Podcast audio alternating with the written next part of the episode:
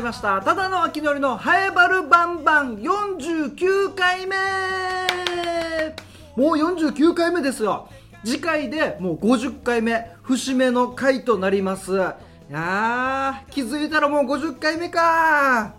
そして、えー次回で50回目なんですけども今この配信をしているのが4月26日水曜日。で4月は第5日曜日がある、えー月なので、えーこの第5日曜日の日曜日は地上波でも流れるんですよ。まあこれから収録はこれからですけども日曜日も地上波で流れると。この節目がどんどん続くんですね。ね。第5日曜日もあるしその次回はもう50回目だしっていうのもありまして。もうそろそろあれですね。公開収録。公開収録配信。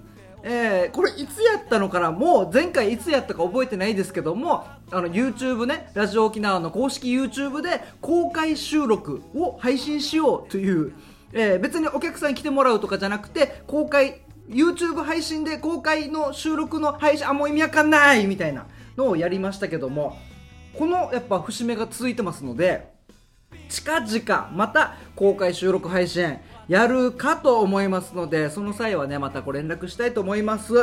やったー4月。ハイボールバンバン地上波ですよ。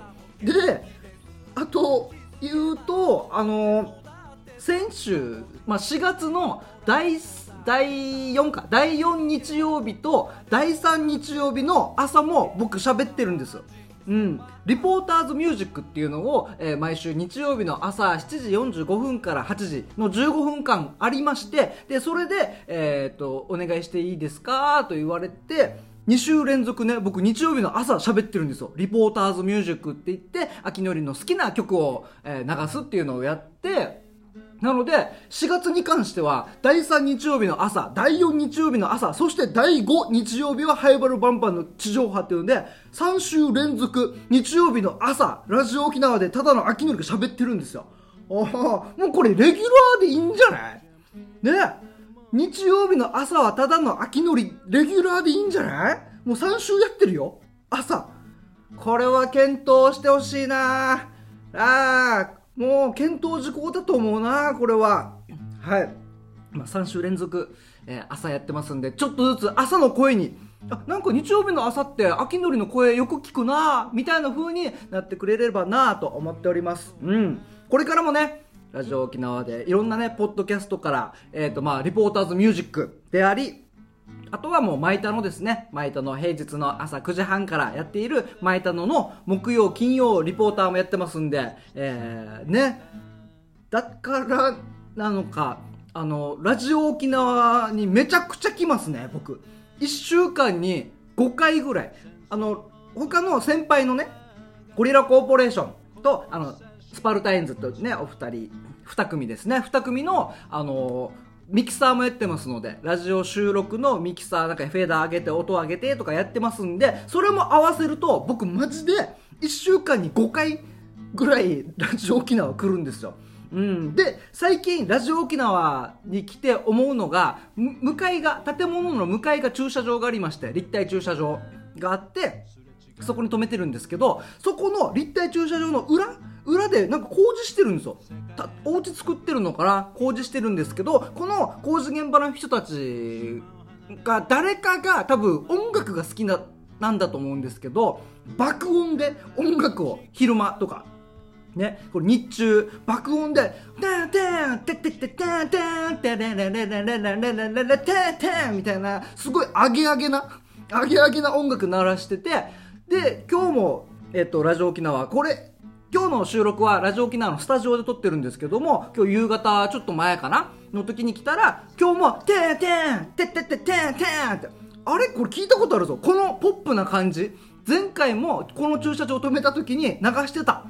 っていうので誰かあの工事現場ラジオ沖縄の向かいの駐車場のさらに真裏の建設しているお家の工事現場の方。アップテンポな曲が好きですね。結構聞こえますよ。車の中乗ってたらわからないんですけど車降りた瞬間「テンテンテッテッテッテンテン」ってちょちょっとテンション上がるんですよ。こっちも元気になるなっていうのを感じましたね。うん。それで言うとやっぱ仕事中とか、まあ、こういうこう現場の作業される方とかやっぱテンション上げてね自分のモチベーション上げるためにこうやって音楽聴いたり、まあ、ラジオ聴いたりする方いると思うんですけどそれで思い出したのが僕コンビニでアルバイトしてましてあいつくいくつかな1920歳ぐらいの時にアルバイトコンビニでやってまして、えー、それであのドリンクをね補充するっていう担当にもなってたんですよ。あのバックヤード。あのピンポーンってコンビニの中入ったら一番奥ですね。一番奥の飲み物がいっぱいダラララララってドア開けてからね。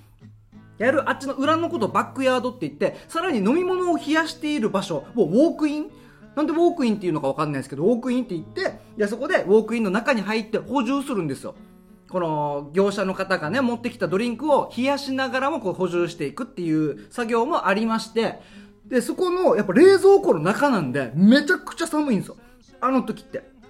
夏場で半袖で出勤するじゃないですか。でも、ウォークイン補充してきてって言われたら、ウォークインの中はもう冷蔵庫なんで、もうこの温度差も激しいし、で、どうしようと。もう19、20歳ながらの若い頃の秋のりどうしようってなって、ちょっとでも体を温めるために、歌を歌おうと。で、もう、すごい大きい声でね、もう冷蔵庫の中なんで誰にも聞こえないんで、あの、で、歌歌ってたんです。しかも、サザンがいいなと。ちょっとでも熱くなれるような、サザンがいいなと思って、ダラダラダラダラダダラダラダラダラダって言いながら、あの、ドリンクをね、どんどん補充していくんですカラカラカラ、カラカラカラ、カラカラカラって流れるレールにね、ドリンクを補充していくんですけど、これずっともうどうせ冷蔵庫の中だから聞こえないだろうとか、もう本当に、大きい声で歌ってたんですよ。そこで忘れてたのが、ウォークインなので、反対側反対側はお客さんがパコって開けれるんですよね。もう冷やしてる。お客さん目線で言うと、あ、どれにしようかなみたいな、このガラス越しにね、飲み物どれにしようかなって言って、あ、これにしようってドアを開けるんです。それでカラカラカラって取るんですけど、その瞬間に、僕もう中で爆音で、大声で歌ってるんで、それ僕も中にいる時に、ダラダラダラダラダって歌ってたら、急に反対側のドアがパカッと開いて、お客さんと目が合って、この隙間からね、これちょっとだけ隙間があるんですよ。この飲み物入れるところの。そこの隙間で、うわーってびっくりして、僕も。で、その時、ダラダラダラダラダって歌ってる時で、ちょうどたまたまサビのところで、今何時？そうね、大体ねの部分で、今何時？って言ってる時に、パカッとお客さんが開けて、うおーみたいな。お客さんもびっくりしたでしょうね。まさか中に人がいるとも思ってないですし、まさか大声で歌を歌ってると思ってないですし、まさかサザンオールスターズ歌ってるとも思わないし、まさか今何時って急に聞かれると思わなかったと思うんで、ちょっと気まずさもあり、申し訳なさ、すいませんって。向こうも、うおえ、今何時って何？みたいな。え、今、えっと、2時ぐらいみたいな。ね？そんなあって、あ、すいませんみたいな。僕はねなんかテンションを上げるそして体を温めないといけないっていうね寒いからっていうのもありましたけどね、えー、まあそれも店長に話したらまあ笑い話みたいな。じゃあちょっと歌歌うのはいいんだけどねそんな大きな声で言わないでねみたいな。お客さんびっくりするからねみたいなのはありましたね。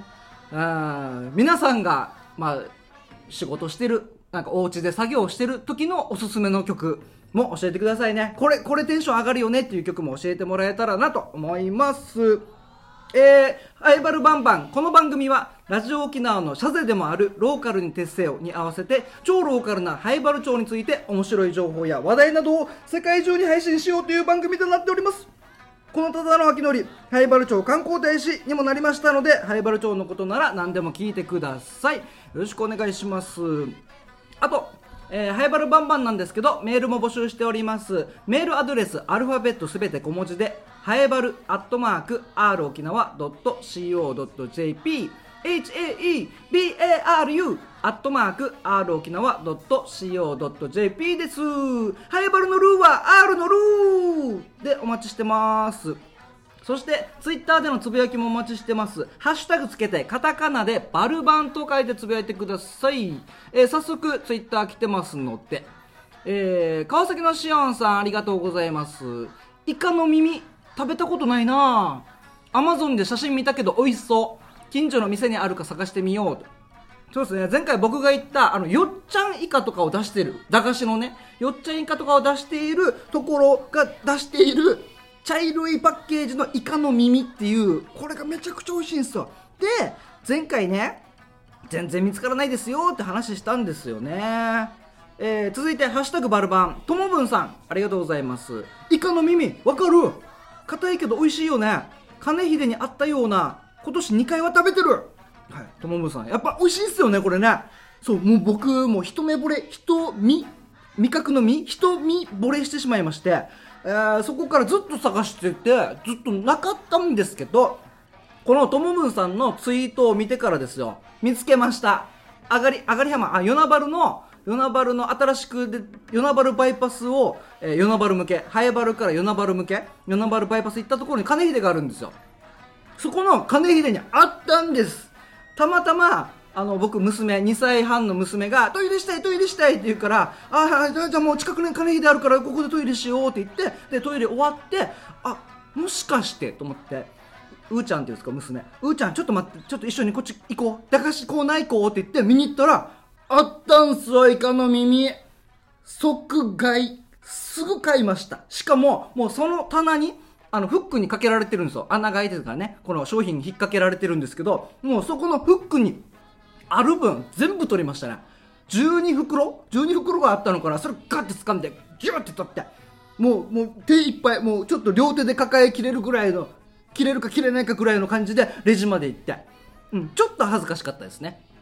あまりにも本当に1ヶ月2ヶ月ぐらいずっと探してたんですよ。ここのコンビニあったけどなくなってる。あれもう廃盤になったのかな。こっちのスーパーあったのなくなってる。っていうのでやっと見つけたんでもうテンション上がってうわーあったーっつって。ででねもう抱え込んでそれでレジ持ってったらちょっと店員さん店員女性の方に笑われましたね。おおみたいな。死にいっぱい買ってるやしこいつ。イカの耳死にいっぱい買ってるやしみたいな。でその僕の次に並んでるお男の人お父さん僕なんかでお父さんの代の人たちは「ああの好きなの? 」みたいな感じだしちょっと恥ずかしかったですけどね。うん、ちょっと恥ずかしかったんですけどその恥ずかしさなんてどうでもいいって思ってしまうぐらいこのイカの耳に再会できたのは嬉しかったですね。いやー。やっと食べもうすぐ食べましたもん。買ってももう車の中でねカウカウカウカウカウって食べて。娘にもちょっとちっちゃくちぎってあげて。あ娘もイカイカ上宮なイカ上宮になりましたね。イカの耳上宮なんですよ。僕が ちょっとちぎってからいつもあげてるんでね。いやーこれ本当に美味しいんで皆さんあのちょっとスーパー。でまだ今のところあ向こうの与那原の金秀にしか、えー確認できてないので他のところなくなってるんですよ。なのでここにもあるよっていう情報あればそれもつぶやきよろしくお願いします。ハッシュタグカタカナでバルバンと書いてつぶやいてください。よろしくお願いします。ではでは毎回のことですが後半は同級生の傭兵と一緒におしゃべりをしているのでそちらぜひ聞きください。えっ、と今回のテーマはですねうん中小企業診断士っていうのを,、えーをテーマにお話ししておりますそもそも中小企業診断士って何なのっていうところから、えーなんかこのどんな生活に役立つんだろうっていうところまでおしゃべりしておりますのでぜひお聞きくださいそれではどうぞはい、バルバンバン。はい今週も傭兵よろしくお願いしますお願いします。えー、傭兵は僕の同級生で宮城出身、はいそして灰原町議会議員をやっていて、はい塾講師もやっているとやってます。塾講師もしてます。そしてあれ何でしたっけ？あれあのキャリーバッグにデーモン小暮いた。どういう状況？でした何でしたっけ？悲鳴上がるよ。何でした？キャリア教育コーディネーター。キャリア教育コーディネータそうそう、ーキャリア教育コーディネーター。キャリーバッグにデーモン小暮いたじゃないですかではないんですもういつもよりこのシュールすぎてさ、もう返しもしないですよね。ちょっと笑ってしまう。うん。そう想像してしまった。めっちゃ面白い。えどんな状況？ってなる。ーこれも僕ははい。毎回晩酌しながら。ら。考えてますんで、よし、次これでいこうって。えー今回ははい。何のお話をしましょう？今回ですね、うん。最近ちょっと資格に興味が出てきまして、お資格はいはいはい。この前あの社会教育士っていう資格も取ったんだけど。社会教育士そうそうそうそう。次はうん。中小企業診断士中小企業診断士そう中小企業診断士これ聞いたことある？聞いたことある？どうこねこち亀の？おはい。こちら葛飾区亀有公園前派出所。あちゃんと言った。はい。こち亀の両津。はい。両津勘吉が持ってる免許。持ってるんだ。すげえな。持ってる資格だこれ中小企業診断士。うんこれめっちゃなんか記憶に残ってる記憶にある。そう。なんか一回聞いたらね何これ？ってなるから中ね小企業診断士。そうそうそうそうりょうさんも持ってる。はい。資格。資格。これ何？えっと、まあ、簡単に言うと経営コンサルタント。中小企業の人たちの経営の相談。簡単ではなかったけど、あじゃなかった。びっくりしたよ。もっと簡単かなと思失礼ったら。失礼えっと難しかった今。途中でもうふにょにょにょにょにょにょってなって。経営コンサルっていうふうに言われることが多いんだけど、うん。まあなんだ企業さんの相談に乗るわけよね。経営でこう行き詰まってるこれどうしたらいいとか、売り上げもっと上げたいんだけどどうしたらいいみたいなのを一緒に考えてじゃあ次これやった方がうまくいくんじゃないですかとかっていうのをこう一緒に相談しながら探していく。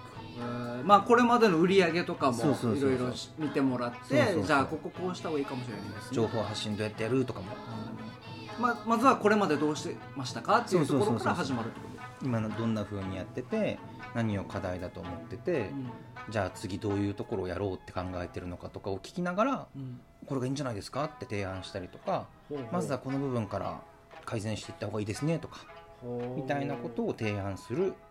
でそのための専門資格って感じかな。これ中小企業診断士さん。そうそうそう。大企業診断士もあるの？そ う確かに。いやないよ。なない。いないない。これ中小企業ってうん。ど,、どこまでの範囲のこと言うのか、えっとねちょっとすぐには出んからググるね。うん。なんかねなん何人だったかな？一応定義はいくつか確かあったと思うんだけど。従業員が？そう従業員数とか、あのーああったあった。中小企業者は、製造業だったらうん300人以下とかさ。以下。おそう。うん。従業員の数かもしくは資本金？うん。いくらもこのなんだ会社としてお金持ってるみたいなところにね。財布の大きさと雇ってる人の数のどっちかで決まるみたいな。サービス業だったら100人以下とか。そんな感じで決まってくるかな中小企業。以下だから別に一人二人とかでもいいもちろんもちろんもちろん。それも入ってる。そのうちもっとあの小さいところのこと小規模っていうふうに呼び分けたりもするんだけど、うんまあ、一応その300人以下とか200人以下とかそういうのでサイズ感が決まってるって感じ。この、えーうん。中小企業診断士はいの資格を今勉強してると、そう勉強しようと思って。で資格を取ると、うん。まあ、経営コンサルタントとして、また職業の一つにもできるってことですえっとまあ、この資格を持ってる人たちしかこの仕事をできませんっていうやつではないわけさ。弁護士とかはそうさ。弁護士資格を持ってる人が弁護士できます司法書士とかもうん。この仕事をするためにはこの資格を取りなさい。先生もそうだよね、教員免許持ってるからえー先生できます。うん。みたいな資格を持ってる人たちだけがこの仕事ができる。みたいな専門資格とはちょっと違うわけ。あこれとは違うそうそうそうだから中小企業診断士取ったからうん。これができるぜっていうわけではないんだけど、まあ、信頼性よね一つははこのえ経営の相談乗ります？っていきなり言われたやつあがおーお誰誰誰誰誰なお前みたいなっ誰何何急に何ってていうよりも中小企業診断士のまるですって言われると、ああなるほど、えー、と普段からいろいろ勉強してはいはい経験もある方なんだなうーんみたいなこのなんていうかな何ができる人なんですよっていうのを説明するための看板でもあるわけねはいはいはいなるほどねそうそうそう我々まあ30代だったさねうんこれからじゃあ仕事をどうしていこうかっていうのはなかなか悩ましくもあるさ、うんうんうん。でなんか一個こう専門性を見せられるうんうん。他の人にすぐ分かってもらえる。ほうほうみたいなところでやっぱ資格もそろそろ。マイスターみたいな感じ？みたい。マイスターってど泡盛マイスターとか、はいはい。なんかあのなんとかソムリエみたいなはいはいはいはいはい。感じ、まあ、似てるんじゃないかな。その資格持ってます。何級です？とかっていうのがその人の実力を表すみたいな感じよね。ほ中小企業診断士持ってますっていうのを聞いたらこの中小企業診断士自体の資格科目がこの経済とか、ほえー、と会計とか、うん。あの経営のシステムとかいろいろあるわけよ。経営戦略とか。まとまった経営学関係の勉強をしてうん。取る資格だからその資格持ってるっていうことはその経営に関する幅広い知識とうん。この実践をしてきた人なんだねっていう証になるわけよねこの、まあ、うん。資格勉強してるってことは、試験があるってことです、そうそうそうそう毎年いつあるの？えっとねすぐは出てこないんだけど1年に1回確かあって8 8月だったかな？その夏ぐらいに確かあったと思うんだけどさ。これで試験を受けてそうそうそう。資格を取れば中小企業診断士って名乗れるってやつだね。へー。これ筆記だけ、筆記が一次試験と二次試験があって、うん筆記の一次試験が7科目ぐらいだったかな、あってそれが終わったら今度は二次試験。二次試験。二次試験は実際にこの診断をするわけよ。おお。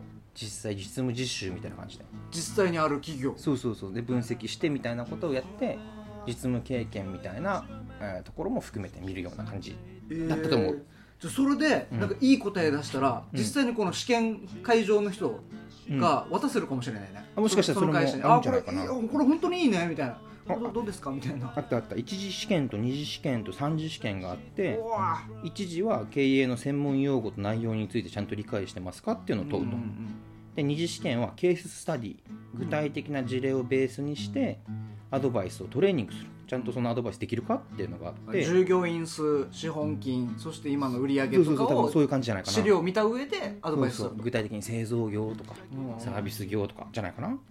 で3次が実習でこっちが実習か。うん。実際の企業でそのさっき言ったコンサルティングうん。経営の相談のトレーニングを行う。はこの3つを通して全部突破して取る資格。いすごいね。結構がっつりなんよやばい三次試験まであって。そうそうそう実際の企業まで行って。そうそうそう。これハイバルだったらいいね。試験試験先試験先が3次会場確かにね。ハイバルだったら確かに。ちょっとメリットなるんですよ。確かに。確かに。なんとなく分かってるところもあるししかもそのアドバイスできたらそれがそのままその企業の利益というかね。このハイバルのね地域のためにもなるし貢献にもねなるから。おかっこいい。すごいぜ。何？受験生の平均年収1000万超えって受験生の？受験生。の受験生の平均年収。だから本格的にその企業とかでバリバリビジネスしてる人たちがうん。このステップアップとして、えー、と取るような資格になるんだろうね。でかっ。この肩書きでか中小企業診断士を評価する企業は多い。わっていうことみたいです。ーマジで？はい。これもっと押していけばいいのにね。中小企業診断士の確かに。人たち。確かに押してるんだと思うけどやっぱ難しいから人が少ないんじゃない？持ってる人自体が。宅建とかよく聞くさ。うんうんうんうん宅建勉強してますとか宅建合格しましたとか、うんうん。でもそれでもあすごいねみたいな。周りがみんな分かってるのか分かってないのかうん。分からんけど、宅建って聞いたら「えすごいね宅建取ったの?」って不動産関係の仕事するんだろうなぐらい。みたいな。俺も分からんけど「え宅建取ったんだ」って、うんうんうん。何のこっちゃ分からん。うんうんうん。だって宅建の方が今のところ俺上だもんね。中小企業診断士確かに。亮さんが持ってる資格っていうで認識だったもん。そうそう、りょうさんが持ってる。でなんかこんな三次試験まで実際の企業に行ってまで、うん。えー行ってこう試験受けるっていうのはなかなか。そうそうそう、まあ、だからまあ勉強し始めたんだけど、うん。まあ、時間かけながらよね。1年で多分すぐ取れるとかではないから、うん。この、まあ、23年ぐらいはかけながらじゃないかな。一次試験も7科目あるんだけどうんそれも1回となんだ？この科目取ったらうん。3年間はうん。合格の状態ですよみたいな感じにもなるわけよ。一次試験通ったら、一次試験7科目あって、今年は3科目。おー。来年3科目。うん。で最後にもう1個だけ取ろうみたいな感じもできるわけよ。一気に7科目じゃなくていいそうよって。ことそうそうそうで1回取ったらうん。その科目は3年間は合格状態ってことよね。ポケモンバッジみたいな感じでバッジをどんどん集めていくみたいな。そうそうそう7つあるから一次試験だけでへー。あドラゴンボールって言った方がよかったな。間違えたな。数的にも。ああドラゴンボールって言えばよかった。全部集めて次に進める。えー、すごいね。まだまだ勉強したてよね。うんうん。でも中小企業診断士取れたらこれは本当にすごいね。頑張ろうと思って。これはもうこの何級とかはないんだ。何級とかはない。なんかおつ種講習とかもないねないない。取ったか取ってないかすまあごいっす、議員としてもさ働いてるから、うん。もちろんこの地元企業へのいろんな貢献ができるようになるだろうなっていうのもそうだし、うん。まあ、議会でもこの産業関係のこの予算とかもやっぱりあるあるからそういうのをしっかり見れるようにっていうのとで他の議員さんとか行政の人がこの企業関係のこと詳しいかっていうとそんな多分詳しくはないと思うわけうんよ、うんうん。だからそういう部分での強みにもなるなと思って。そうだね、それで各、ね、企業の人たちのこのアドバイスとかして、ちょっとまあ収益が上がれば、うんうん。ハイバル町全体でちょっと経済がねそうなんですよ。潤うからね。地元企業を元気にっていうのでも関わっていけるし、うんうんうん。じゃあそのために行政はどんなことする必要があるのっていうアドバイスも行政にもできるんです。ちょっと武器としてね勉強してみようと思って。やばいの勉強してるな。すごいな。32で。勉強し,、まあ、し始めたけどね。じゃあもし、はいまあ、何年かかるか分かりませんが、はい。傭兵ならもうはい。今年度中にいける,、い、けるんじゃないかなと思ってますんで、はい、度中に。もし取ったらあのお祝いしましょう、はい、はい。えーじゃあ今週も傭兵ありがとうございました、はい、ありがとうございました。また来週よろしくお願いします。首里方面から十字路